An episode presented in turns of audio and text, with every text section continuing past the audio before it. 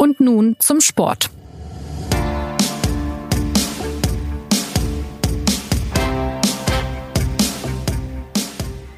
Herzlich willkommen zu einer neuen Folge von Und nun zum Sport, unserem SZ-Podcast, in dem es um die vielen verschiedenen Sportarten und ihre aktuellen Themen und Debatten gehen soll.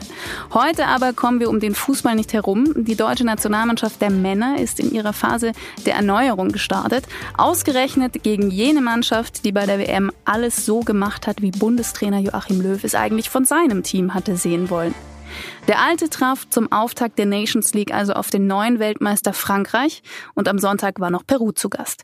Über diese Spiele wollen wir heute sprechen, über die Lage der Nationalmannschaft, was sich getan hat und vor allem, was sich tun muss. Claudio Cartunio ist stellvertretender Ressortleiter der Sportredaktion. Er begleitet die DFB 11 schon eine ganze Weile, war bei der WM in Russland und auch am Donnerstag im Stadion. Hallo Claudio. Hallo Anna. Benedikt Warmbrunn berichtet über Boxen und Fußball und da im Besonderen über den FC Bayern München. Und auch er war bei der WM und beim Nations League Spiel der Deutschen. Hallo Bene. Hallo Anna. Und mein Name ist Anna Dreher, wie Sie gerade schon gehört haben. Ich bin, wie meine Kollegen, Redakteurin der Sportredaktion. Ja, es ging in Gesprächen um die Nationalmannschaft auch oft um die Stimmung seit der enttäuschenden WM. Wie war denn die Stimmung in dieser Woche beim DFB bzw. bei der DFB 11? Schwingt da noch der Post-WM-Kater mit oder war dieses 0 zu 0 gegen Frankreich schon Aufbruch pur? Mein Eindruck war, dass diese WM schon noch sehr präsent war. Es haben ja auch alle darüber gesprochen, was für Lehren sie daraus ziehen wollen. Andererseits war auch der Eindruck, dass viele Spiele, Thomas Müller hat es ja auch gestern noch, noch mal nach dem Spiel gesagt, es sei es an der Zeit, nach vorne zu schauen. Also so ähm, richtig äh, ein Jetzt erst recht, wie es äh, Jogi Löw vor paar Wochen gesagt hat, habe ich nicht gespürt, aber ich habe schon gespürt, dass die Mannschaft den Willen hat, dieses ähm, peinliche Auftreten bei der WM irgendwie vergessen zu machen. Du hattest ja auch mit äh, Joshua Kimmich ein längeres Interview. Ähm, wie war Eindruck von ihm, wenn du jetzt sagst, okay, man nimmt ihn jetzt als Stellvertreter, der da ein bisschen erzählt hat, äh, wie das so nach der WM war und wie es jetzt weitergehen sollte? Bei ihm hatte ich schon den Eindruck, dass er sich sehr viele Gedanken gemacht hat, wie die WM gelaufen ist, vor allem über sich selbst. Er hatte ja eine Position als Rechtsverteidiger, die ähm, auch für viele Diskussionen ge äh, gesorgt hat, weil er sehr offensiv agiert hat, dadurch ähm, auch viele Lücken in der Defensive gelassen hat. Und er hat auch gesagt, dass er mehrere Tage nach der WM gebraucht hat, um irgendwie klarzukommen mit dem, was passiert ist. Es war seine erste WM. Und bei ihm habe ich schon gespürt, dass er sich die Gedanken so weit gemacht hat, dass er gesehen hat, was sich äh, in seinem Spiel oder vielleicht auch im Großen und Ganzen ändern muss. Man hat es ja auch jetzt bei ihm gemerkt, dass er als äh, Sechser gespielt hat. Also offensichtlich gibt es ja auch Neuerungen. Was stand denn da gegen Frankreich äh, überhaupt für eine Mannschaft äh, auf dem Platz und auch gegen Peru? Ähm, es war ja auffällig, dass es äh, defensiv jetzt schon wesentlich stabiler war äh, als bei der WM. Äh, offensiv noch nicht so äh, die Durchschlagskraft gab. Äh, es fehlen jetzt ja auch wichtige Leute. Mario Gomez ist zurückgetreten, Sandro Wagner äh, hat seinen Rücktritt erklärt. Was ist das jetzt schon die richtige Mischung? Äh, was hat man da jetzt gesehen? Was, was ist das jetzt für ein Team? Also ich glaube, zu, zunächst ist ja mal aufgefallen, dass sich personell gar nicht so wahnsinnig viel verändert hat, sondern dass der Kern der Mannschaft bis auf einige Özil, Gomez, die jetzt nicht mehr dabei sind, eigentlich der gleiche geblieben ist. Das heißt, ähm, die Erneuerung, der Neuanfang kann oder wird auch nicht bedeuten, dass da jetzt ganz, dass man sich an völlig andere Gesichter gewöhnen muss, was aus meiner Sicht auch äh, keinen Sinn machen würde, weil wo soll man jetzt plötzlich die, äh, die ganzen vielen jungen Spieler herkriegen, die plötzlich den deutschen Fußball retten? Wenn es die gäbe, hätte man sie vielleicht auch vor der WM schon gefunden über den einen oder anderen wie Leroy Sané kann man sicher sprechen, aber im Kern sind es eigentlich die gleichen. Ähm, und die Frage ist jetzt, gehen Sie vielleicht mit einer anderen Einstellung ans Werk oder sind Sie eingebettet in eine andere taktische Vorgabe des Bundestrainers und deshalb hat es gegen Frankreich schon wieder anders funktioniert. Und ich glaube, vor allem ist es letzteres, dass der Bundestrainer, wie er es ja auch einfach in seiner Analyse gesagt hat, erkannt hat, dass er es versäumt hat, der Mannschaft in Russland einfach Sicherungssysteme mit auf den Weg zu geben, mit auf den Platz zu geben, ähm, dass das der Anfang von ganz vielem war, von Unsicherheit, von äh, von dem Gefühl irgendwie hier man hat die Dinge nicht mehr im Griff, es läuft nicht und so. Das, da kam ja auch das eine zum anderen und ähm, er hat, er ist zurückgekehrt für dieses eine Spiel zwar nur, aber immerhin für dieses eine Spiel zu einer Erfolgstaktik, ähm, die er sich in Brasilien vor vier Jahren bewährt hat, nämlich einfach hinten dicht zu machen mit vier Innenverteidigern. Wir haben das immer die sogenannte Ochsenabwehr genannt.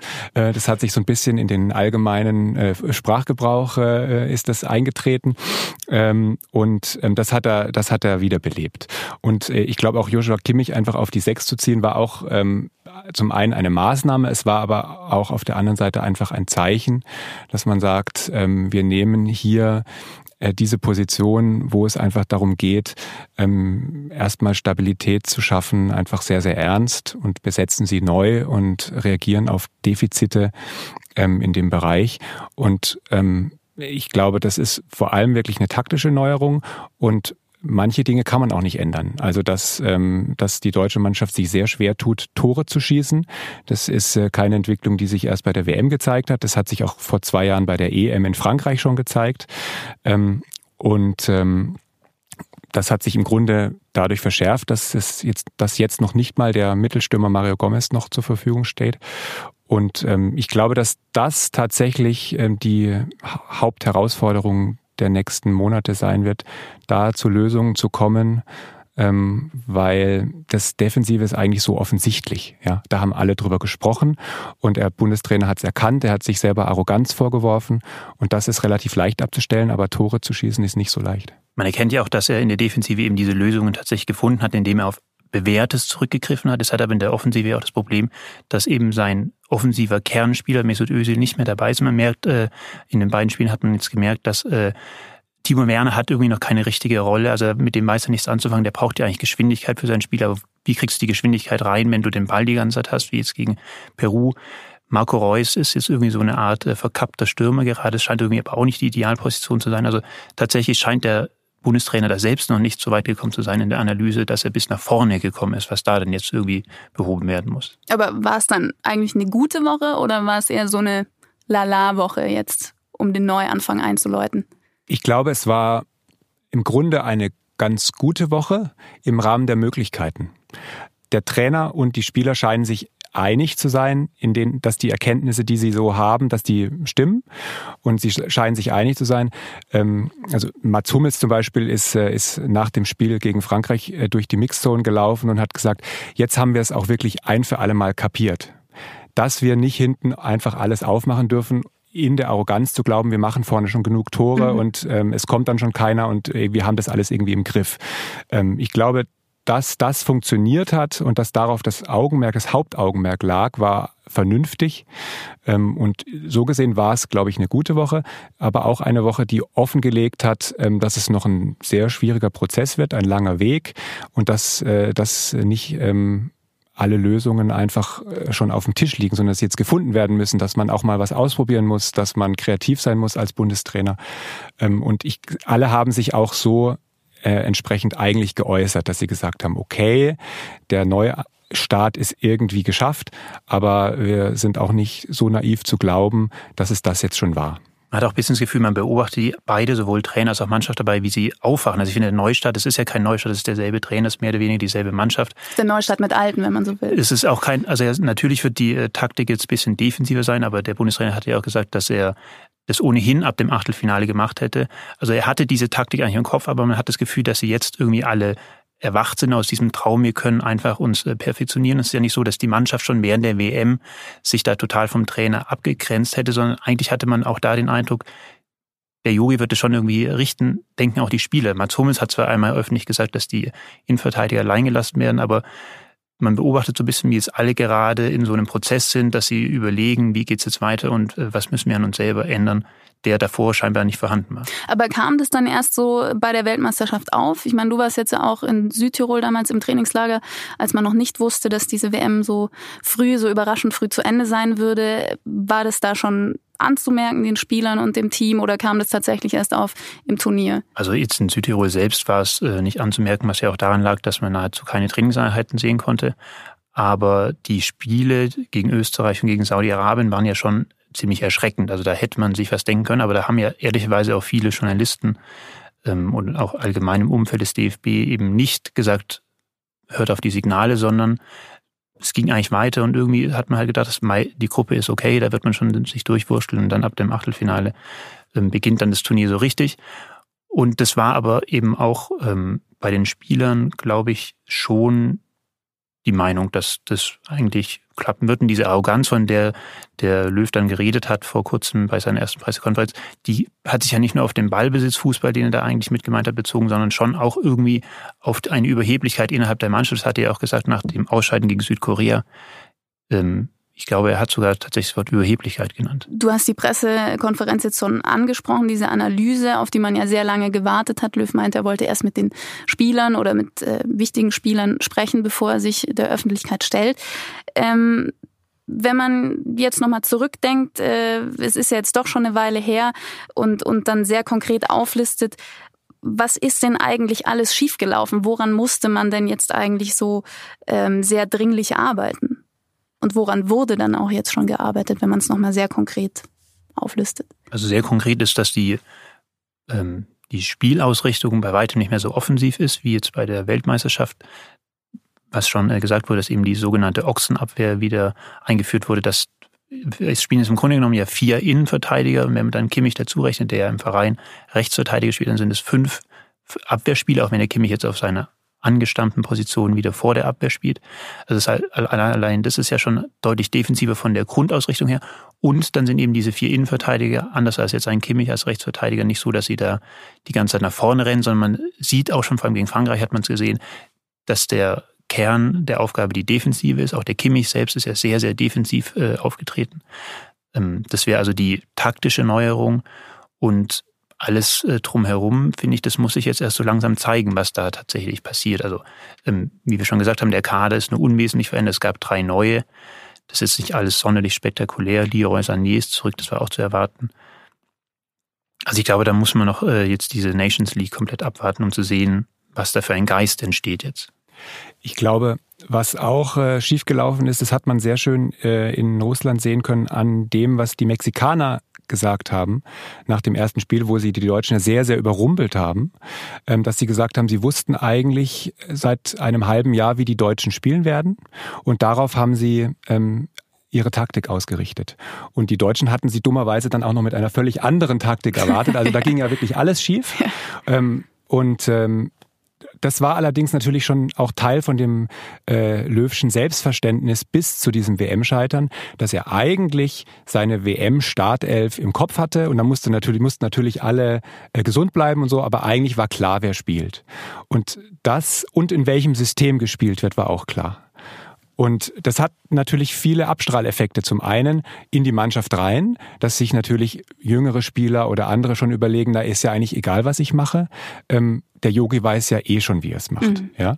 Ähm, und es hat aber natürlich auch dazu geführt, dass äh, das Spiel der deutschen Mannschaft im Grunde sehr berechenbar äh, entschlüsselbar wurde und dass sich die anderen darauf eingestellt haben. Das hat mit Sicherheit eine große Rolle gespielt und ich glaube, dass ähm, in Zukunft ähm, der Bundestrainer mit Sicherheit ähm, wieder so ein bisschen gegnerabhängiger aufstellen und coachen wird. Und das bedeutet eben, dass man zum Beispiel, wenn man jetzt wieder nach Paris reist, ähm, gegen den Weltmeister in, im Stade de France, Nations League, also irgendwie auch Punktspiel, äh, dass, ähm, dass man da vielleicht wieder mit der sogenannten Ochsenabwehr auftritt. Aber mit Sicherheit wird man das nicht tun im nächsten EM-Qualifikationsspiel gegen Faröer oder so. Ja. Mhm. Und ich glaube, dass er das, was so ein bisschen mit Demut auch einfach zu tun hat, es ist jetzt, es ist kein Selbstläufer, das haben jetzt einfach alle kapiert. Also müssen sich auch alle wieder so ein bisschen mehr ähm, auf den Gegner einstellen und äh, vielleicht wieder so ein paar ja, einfach flexibler werden, demütiger werden. Und Demut heißt ja auch, nicht davon auszugehen, wir bringen gegen jeden unser, unseren Stiefel durch, sondern wir müssen uns eben auch überlegen, wie wir die Schwächen der anderen ausnutzen können, spezifisch durch Aufstellung, durch äh, taktische Marschrouten und so weiter. Und ich glaube, dass das dem Bundestrainer eigentlich ganz gut tut, da wieder so ein bisschen tüfteln zu müssen, weil das schon auch was ist, was er immer gerne gemacht hat und was er auch kann was du ja angesprochen hast, waren auch die Signale nach innen. Ich glaube, da hat er mit der Kimmich-Personale was ganz Wichtiges gemacht. Vor der WM äh, es schon wieder fast in Vergessenheit geraten. Da war ja ganz lange die Diskussion, wird Manuel Neuer rechtzeitig fit? Und Marc-André Ter Stegen hat in Barcelona eine sensationelle Saison gespielt. Also es hat eigentlich nichts dagegen gesprochen zu sagen, Marc-André Ter Stegen ist die Nummer eins und wir nehmen Manuel Neuer im Zweifel mit.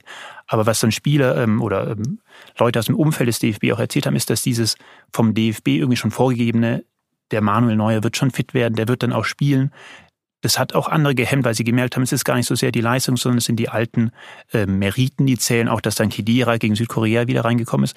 Und jetzt eben hat... Äh, Wofür Löw ja aber auch bekannt ist, dass er so seine Spiele hat, die er immer wieder einsetzt, auf die er setzt. Und genau, aber jetzt gerade in einem, äh, in, also es kamen ja ein paar Spieler nach, die diesen ähm, Weltmeister von 2014 Druck machen sollten. Die haben halt gemerkt, ein Goretzka zum Beispiel wusste, eigentlich kann ich machen, was ich will, am Ende wird in den wichtigen Spielen immer der Kedira spielen. Und jetzt sagt äh, der Kedira zum einen äh, selbst, er muss nicht mehr unbedingt nominiert werden. Er würde verstehen, wenn andere genommen werden. Und der Löw macht es aber tatsächlich auch. Und er nimmt dann nicht äh, einen Goretzka oder einen Rudi, beziehungsweise den Goretzka, der gegen Frankreich auch aufgestellt, sondern er setzt den Kimmich dahin, was irgendwie zeigt, dass er schon überlegt, ich nehme denjenigen, der einfach am besten passt und der aktuell am wichtigsten da sein kann und nicht irgendein Spieler, der vor vier Jahren mal sehr wichtig auf der Position war. Also das ist, glaube ich, schon ein Signal, das für einen Aufbruch stehen kann. Was er ja auch gesagt hat in dieser Analyse, ähm, dass es allen auch an Einsatzbereitschaft, an dieser maximal notwendigen während einer WM gefehlt hat. Es ist ja nicht ganz ideal verlaufen vor der WM, was den, die Förderung des Teamgeists angeht, wenn man es mal so formulieren will. Es gab diese umstrittenen Bilder von Özil und Gündogan ähm, mit Erdogan die kritisiert worden sind, die auch intern kritisiert worden sind, wie jetzt bekannt wurde. Ähm, ist das eine Annahme gewesen, wo er gesagt hat, okay, der Teamgeist wird sich während des Turniers schon entwickeln, die angesichts dieser Tatsachen ein bisschen naiv war? Oder ähm, hat er geglaubt, gerade so Spiele wie Neuer, die er mitgenommen hat und so weiter, die werden das schon richten, dass sich da am Ende so ein Team entwickelt? Ich glaube, dass der Umgang von Löw mit diesem ganzen Fall Özil Gündogan Erdogan einen ganz ähnlichen Effekt hatte, wie den, den Bene gerade beschrieben hat in Bezug auf Stammspieler und Sonderrollen und so weiter. Weil alle haben ja inzwischen zugegeben, dass sie sag mal, die gesellschaftliche Dimension dieser Fotos und der Frage, wie geht die Öffentlichkeit damit um, wie lange beschäftigt uns das, wozu führt das, wer instrumentalisiert das für was und so, haben die völlig unterschätzt, haben sie auch im Nachhinein eingeräumt. Ähm, Vielleicht auch kurze Zwischenfrage, weil es intern gar nicht so die Rolle gespielt hat oder hat es die Rolle schon Das hat die Rolle intern nach dem, was wir wissen, schon gespielt. Ähm, allerdings ist es auch schwierig, dem adäquat gerecht zu werden, wenn zum Beispiel der Bundestrainer in der ganzen Geschichte ausschließlich ähm, die Sicht hat, löst das, aber auf jeden Fall brauche ich meinen Mesut Özil. Das war ja sozusagen die Maßgabe von, von Löw. Äh, das Wichtigste ist der Sport, was er natürlich aus Sicht des Bundestrainers auch ist. Und ich brauche Mesut Özil auf seiner Position und alles andere hat sich dem unterzuordnen. Ja. So. Und in dem Moment, ähm, nach allem, was man weiß, ähm, ist ja, ist ja Özil in dieser Geschichte schon, sagen wir mal, sehr grenzwertig beraten worden von seinem Berater, der jetzt in London lebt, der auch, sagen wir mal, Deutsch-Türke ist, ähm, und der ihn, sagen wir mal, um es mal vorsichtig zu sagen, jetzt sicher nicht in die Deeskalation beraten hat, sondern tendenziell eher den Bruch gesucht hat und die Eskalation mhm. äh, mit dem DFB äh, heraufbeschworen hat. Ähm, kann man fragen, ist das so glücklich? Aber in dem Moment, ähm, wo natürlich ähm, die Mannschaft merkt, da ist jemand wie Mesut Özil überhaupt nicht bereit, irgendwie an einer Form der Konfliktlösung im Sinne des Teams mitzuwirken, indem er weiter schweigt, indem er sich nicht äußert, ähm, ist das natürlich schon auch ein Keil, und da wird erwartet irgendwie von der sportlichen Leitung, dass sie sich dazu adäquat verhält. Wenn aber klar ist, sportlich ist Mesut Özil nicht angreifbar. Dann führt es zu was ganz Ähnlichem, mhm. wie eben auch die Frage, Kidira spielt immer. Nur noch auf eine verschärfte Form, weil man natürlich dann schon sagt, hey Mesut, willst du vielleicht nicht mal und könntest du dir nicht vorstellen und so, oder sage ich vielleicht gar nichts, denken sich die, die irgendwie jünger sind als Mesut Özil. Also das hat nach allem, was man hört, ähm, durchaus intern äh, ist, ist sehr kontrovers diskutiert worden und ähm, war ein Einfluss von vielen. Und ähm, wenn natürlich der Bundestrainer sagt, das Wichtigste ist, Mesut spielt, dann, dann erübrigt, dann, sich, es, der Rest dann, dann erübrigt sich der Rest ja. ein Stück weit. Es war ja auch äh, die Rede von äh, Kartoffeln gegen Kanaken, wie, wie dann bekannt wurde, was man jetzt, äh, wenn man Kabinen kennt, äh, was, was auch mal fallen kann, ohne dass es jetzt hochpolitisch gemeint ist, aber zeigt ja durchaus, dass es da so Lager gab. Hat sich das denn inzwischen beruhigt, die Lage im Team auch? Ist dieses Thema jetzt abgeschlossen oder kann das gar nicht abgeschlossen sein, weil es eben diese großen Defizite im Umgang damit gezeigt hat? Also diese Lage gibt's ja definitiv weiterhin. Also das äh, Bling-Bling oder Kanackenlager, ähm, das äh, ja, wie gesagt, ähm, von den Spielern auch selbst benutzt wird und äh, in fast jeder Mannschaft ja auch so genannt wird, sind eben die, ein, die Spieler mit Migrationshintergrund, die eine Gruppe sind, in dem Fall jetzt, und äh, dann die alten, sogenannten alten, äh, wie Müller, Neuer, ähm, Hummels. Ähm, Wobei die Grenzen fließend genau. sind und nicht, sagen wir mal, dadurch sagen wir, eine Stigmatisierung derjenigen mit Migrationshintergrund gemeint ist. Wenn, wäre es ohnehin ja eine Selbststigmatisierung, weil die sich natürlich ironisch Kanaken nennen. Aber da sind ja auch Spieler wie Julian Draxler und sowas dabei. Da geht es ein bisschen auch um Lebensstil und welche Musik hört man und man äh, welche Ohrringe und so, ja. und, und, äh, und so. Ne? Also ich glaube, das klingt jetzt erstmal härter, als es ist, aber es Fakt ist, dass da natürlich Gruppenbildung vorlag. Genau, diese Gruppen werden ja dann auch wieder vermengt, dadurch, dass ja wahnsinnig viele Spiele von Bayern dabei sind, die sich auch alle kennen. Also es ist jetzt nicht so, als ob das, ich glaube, man darf sich nicht so vorstellen, dass in der Kabine zwei Seiten sich gegenüber sitzen und irgendwie ähm, äh, besonders dicke Schienbeinschoner fürs Training anziehen, sondern es gibt halt einfach diese Gruppen, aber ähm, die Frage ging davon aus, ob die, ähm, die Spaltung äh, sozusagen aufgehoben ist. Und ich glaube, dass das ähm, noch nicht ganz aufgearbeitet alles ist oder beziehungsweise dass es vielleicht auch nie aufgearbeitet werden wird, weil man merkt auch an den Antworten, die die Spieler nach dem Sommerurlaub gegeben haben zum Thema Ösil, dass es ein riesengroßes Thema war, auch intern, aber irgendwie ist niemand so gestehen will. Also Manuel Neuer sagt dann, ich wurde dazu nicht gefragt, deswegen habe ich nichts gesagt, aber es sagt in keinster Weise, dass der Rücktritt von Mesut Özil bedauernswert sei. Er sagt eigentlich überhaupt nichts in die Richtung. Thomas Müller sagt auch überhaupt gar nichts in die Richtung. Also da war dann schon auch eine gewisse Erleichterung, dass dieser Konflikt, der sich in dieser Person auch ganz besonders dann irgendwie gebündelt hat, obwohl Ilkay Gündogan ja auch dabei war, der sich aber auch dann äh, dazu geäußert hat, dass also dieser Konflikt in dieser Person ähm, beendet scheint für die Spieler ein bisschen dadurch, dass sie jetzt halt diesen Spieler nicht mehr in der Mannschaft haben. Also ich glaube auch, ähm, richtig reinblicken konnte bisher keiner von außen. Ähm, aber es, das, die Art und Weise, wie die Spieler auch nach zwei, drei Wochen Urlaub, ähm, wo man ja zumindest auch mal ein bisschen zum Nachdenken kommt, wo man vielleicht auch dazu kommt, mit der Pressestelle zumindest als Führungsspieler, als Kapitän mal äh, sich abzustimmen. Ich komme jetzt hier aus dem Urlaub zurück, ich, Manuel Neuer zum Beispiel, da werden Journalisten sein, die werden mich zum Fall Ösel befragen, was sage ich denn jetzt eigentlich? Ähm, das, äh, da gehen wir mal davon aus, dass sowas stattfinden kann.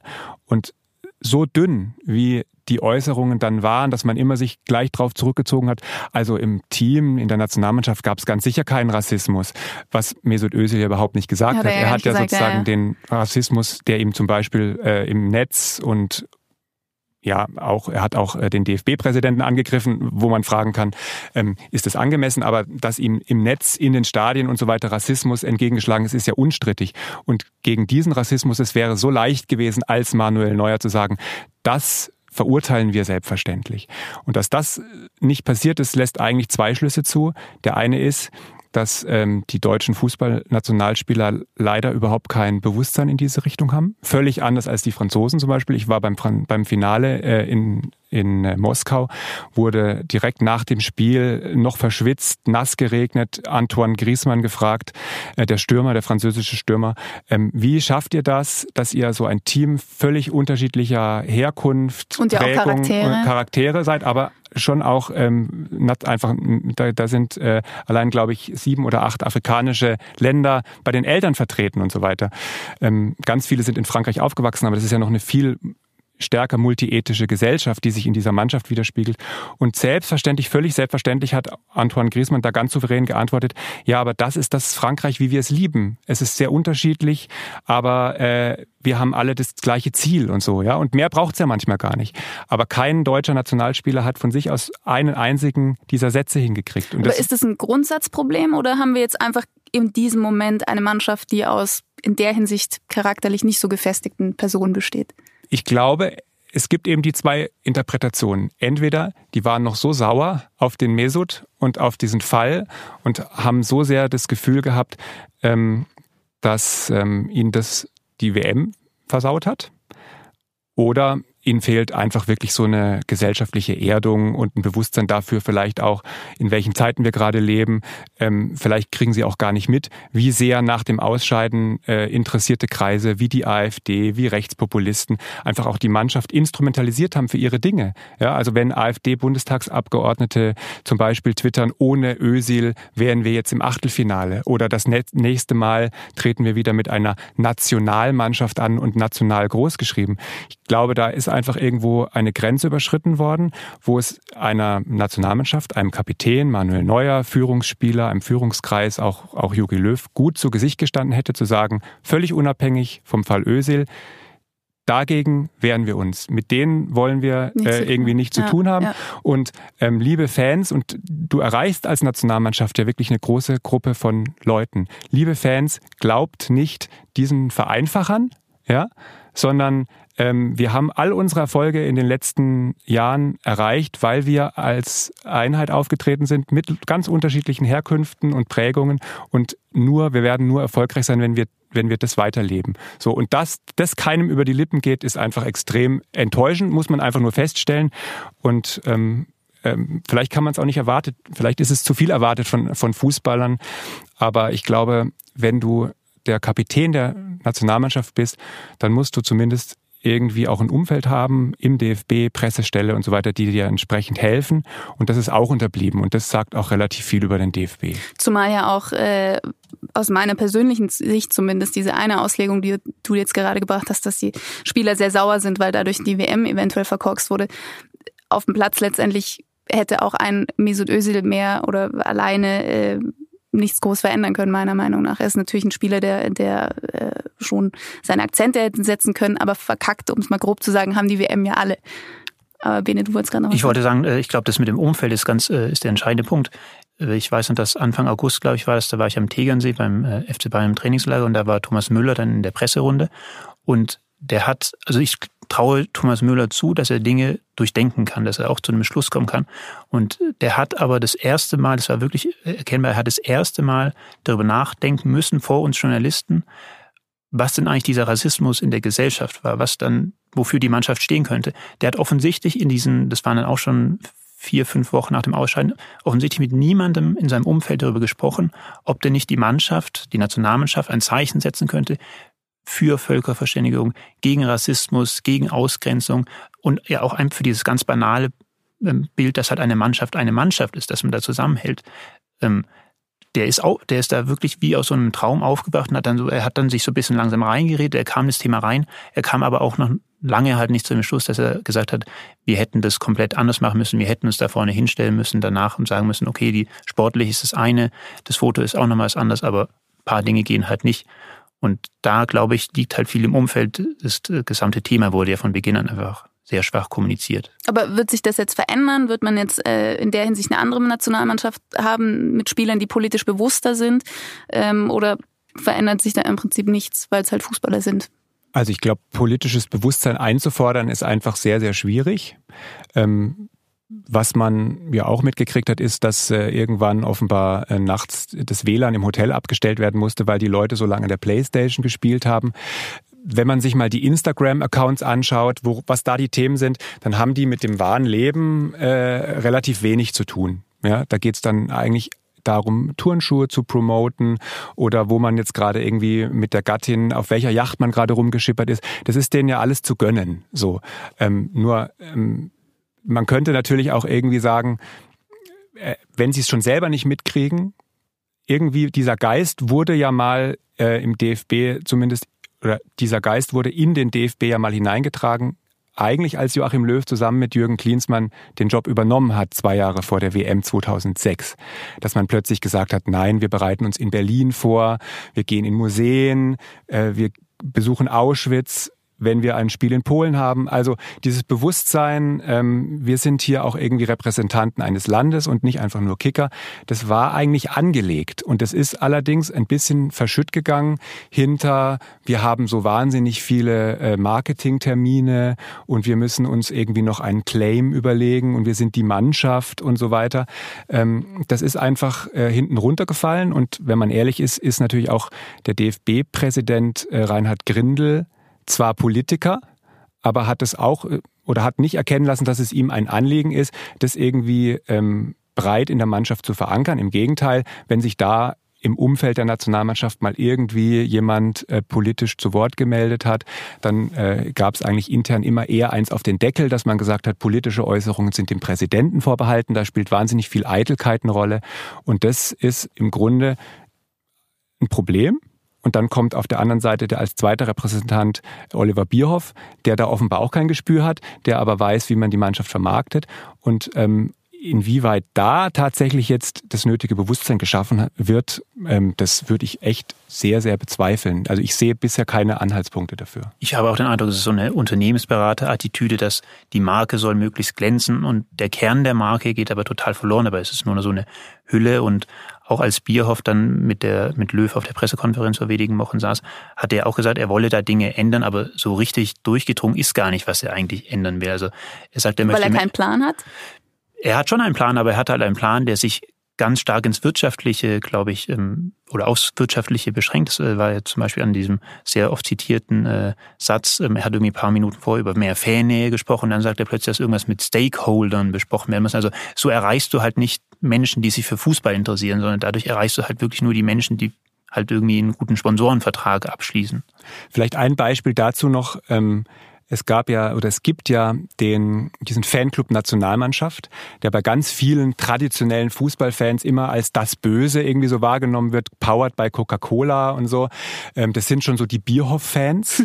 und äh, die hatten in Moskau, ähm, in, ganz im Norden in der Stadt, hatten die sich in ein Hotel eingemietet und das war sozusagen ihre Basis, ja. Und da wurde deutsches Fernsehen geguckt, da gab es deutsches Frühstück und so weiter. Also Wie viel waren da? Ja, ein paar hundert. Ja, und der, also der Kollege Holger Gerz von der Seite 3 hat die mal besucht da, äh, eben auch, weil sich schon abgezeichnet hat, dass dieses Thema Fannähe hat der Fußball äh, die, äh, die Distanz äh, oder ist die Distanz des Fußballs zu seinen Fans zu groß geworden, all das, dass das ein Thema werden würde, ist er da mal hingefahren, hat gesagt, er guckt sich jetzt mal äh, an diese sogenannten Bösen, ja, wie ist es da? Und er hat festgestellt, dass die selber total darunter leiden, dass sie keinen Zugang zu, zur Mannschaft haben. Dass sie sich selber im Grunde abgehängt fühlen ähm, durch all diese reinen Marketing-Optimierungsmaßnahmen, dass sie sagen, hey, wir zahlen hier wahnsinnig viel Geld, wir sitzen hier in Moskau, äh, der DFB oder die Nationalmannschaft schickt noch nicht mal einmal, obwohl eine Woche spielfrei ist, irgendwie den dritten Torhüter vorbei, mal für einen Fanabend oder sowas. Nix, gar nichts. Die einzigen, die kommen, sind äh, Grindel, sein Vizepräsident Koch und Olli Pocher. Das waren die, die Besucher da. Und also das Lustige ist dann wirklich, dass diejenigen, die eigentlich schon als das Böse und Inbegriff der Kommerzialisierung gelten, dass die in Moskau in einem Hotel sitzen und total die Kommerzialisierung beklagen, ja, also und selbst, und, so, weit weg und selbst so weit weg sind. Und besser kann man eigentlich nicht, äh, glaube ich, symbolisieren, dass da wirklich jetzt ein bisschen was zurückgedreht werden muss, wobei ich gar nicht weiß, ähm, ob die dazu eigentlich bereit und in der Lage sind, weil es immer auch ein bisschen mit Geld zu tun hat. Ne? Also Aber wann hat es denn angefangen, dass es aufgedreht wurde? War das seit WM-Titel oder siehst du die Entwicklung in diese Richtung schon wesentlich früher anfangen? Also ich glaube, diese Entwicklung ähm, hat ganz verschärft Fahrt aufgenommen rund um die WM 2006 wo der Fußball einfach irgendwie nochmal so einen Sprung gemacht hat, ähm, weg von einem Sport hin zu einer Art gesellschaftlich politisch verklärten Religionsbewegung ist jetzt vielleicht ein bisschen übertrieben, aber ähm, plötzlich ist die Kanzlerin bei jedem zweiten Länderspiel in der Kabine und ne, also ähm, und, und dann kommen die sozialen Netzwerke noch dazu. Irgendwie jeder kann sich selber so als der als der Star und als die Modeikone und sowas äh, stilisieren und und die Fans interessieren sich für diese Leute auch gar nicht mehr ähm, oder zumindest viele Junge interessieren sich eigentlich nicht mehr dafür, wie Jerome Boateng jetzt eigentlich in der Abwehr spielt, sondern ähm, eigentlich welche Kopfhörer er aufhat und welche Brillen er gerade promotet und so. Ja. Das wäre dann aber eine gesamtgesellschaftliche Entwicklung, in die sich die Nationalmannschaft eher fügen würde, wenn man so will. Ja, die sie, die sie aktiv betreibt, ähm, die so ein bisschen in die Zeit passt und ähm, die sie natürlich auch total ausschlachtet, ja, und wo sie, wo sie ganz konkret gesagt einfach weiß, dass da wahnsinnig viel Geld drin steckt. Und ich glaube, wenn man es zurückdrehen würde, ein paar Maßnahmen sind jetzt ja auch diskutiert worden in den letzten Tagen, frühere Anstoßzeiten frühere Anstoßzeiten, zumindest bei manchen Länderspielen. Bei der Nations League gegen Frankreich wird es immer 2045 sein, aber irgendein Test in Peru, äh, nicht in Peru, ein Test gegen Peru in Sinsheim kann man auch mal Sonntag um 18 Uhr, gibt aber gleich dann vermutlich weniger Fernsehgeld. Ähm, am Ende doch weniger Zuschauer, weil um sechs sind halt auch viele Leute noch nicht vorm Fernseher. Ähm, und, äh, und so ein paar Maßnahmen, die schlagen dann gleich ins Geld. Und jetzt denkt man sich natürlich, der DFB kann sich's leisten, aber so richtig leisten kann er sich's vielleicht auch nicht. Der hat eine extrem teure Akademie, die er gerade in Frankfurt äh, begonnen hat zu planen, zu bauen. 150 läuft, Millionen, wenn da ich richtig Da geht es richtig, richtig ums Geld. Ja. Ähm, es ist noch völlig unklar, was am Ende an Strafzahlungen auf den DFB zukommt rund um die WM 2006 Sommermärchenaffäre, äh, Ab, Aberkennung der Gemeinnützigkeit, solche Dinge stehen da im Raum. Also es ist nicht so, dass das denen leicht fallen müsste, wenn sie das Bewusstsein haben. Aber ich glaube, dass es trotzdem wichtig wäre. Es ist ja auch so, es gibt eigentlich gar niemanden, der jetzt momentan diesen Umschwung einleiten könnte, weil der Bundestrainer muss irgendwie erstmal einen, einen fußballerischen Neustart ähm, schaffen. Auch, auch da ist ja noch nicht klar, wie geht es jetzt weiter. Angenommen, die verlieren jetzt gegen die Niederlande und gegen Frankreich. Dann haben wir einen ähm, Teammanager Oliver Bierhoff, der erkennbar auf dieser Pressekonferenz so argumentiert hat, dass irgendwie sein Job nicht in Gefahr gerät. Also er versucht schon auch irgendwie sich selbst erstmal zu stabilisieren und dann einen Präsidenten, der auch in der Kritik ist und der jetzt noch diese EM-Vergabe in äh, zweieinhalb Wochen, glaube ich, hat. Also da sind gerade ganz viele kleine äh, Eitelkeiten, die irgendwie erstmal versuchen, sich selbst zu halten und das große Ganze, ich sehe da niemanden, der das jetzt gerade so richtig anpacken könnte. Das heißt, das Team kann diese Wandlung durchlaufen, die man von ihm fordert. Beim DFB ist es eher nicht so zu erwarten. Ja, zu erwarten, kann, also man kann es schon erwarten oder erhoffen sich zumindest, aber ich glaube, das, das braucht noch sehr, diese WM oder dieses Jahr äh, braucht noch sehr viel Aufarbeitung allgemein. Das war ein wunderschönes Schlusswort. Und damit äh, sind wir am Ende dieser Sendung angekommen. Ich bedanke mich bei dir, Claudia, und bei dir, Bene, dass ihr euch die Zeit genommen habt. Sehr gerne. Sehr gerne. Und äh, natürlich auch an Sie. Vielen Dank fürs Zuhören. Wenn Sie Anregungen, Fragen oder Kritik haben, schreiben Sie uns gerne unter podcast.sz.de und bewerten Sie uns auch gerne auf iTunes. Wir hören uns nächste Woche wieder. Bis dahin eine schöne Woche. Machen Sie es gut.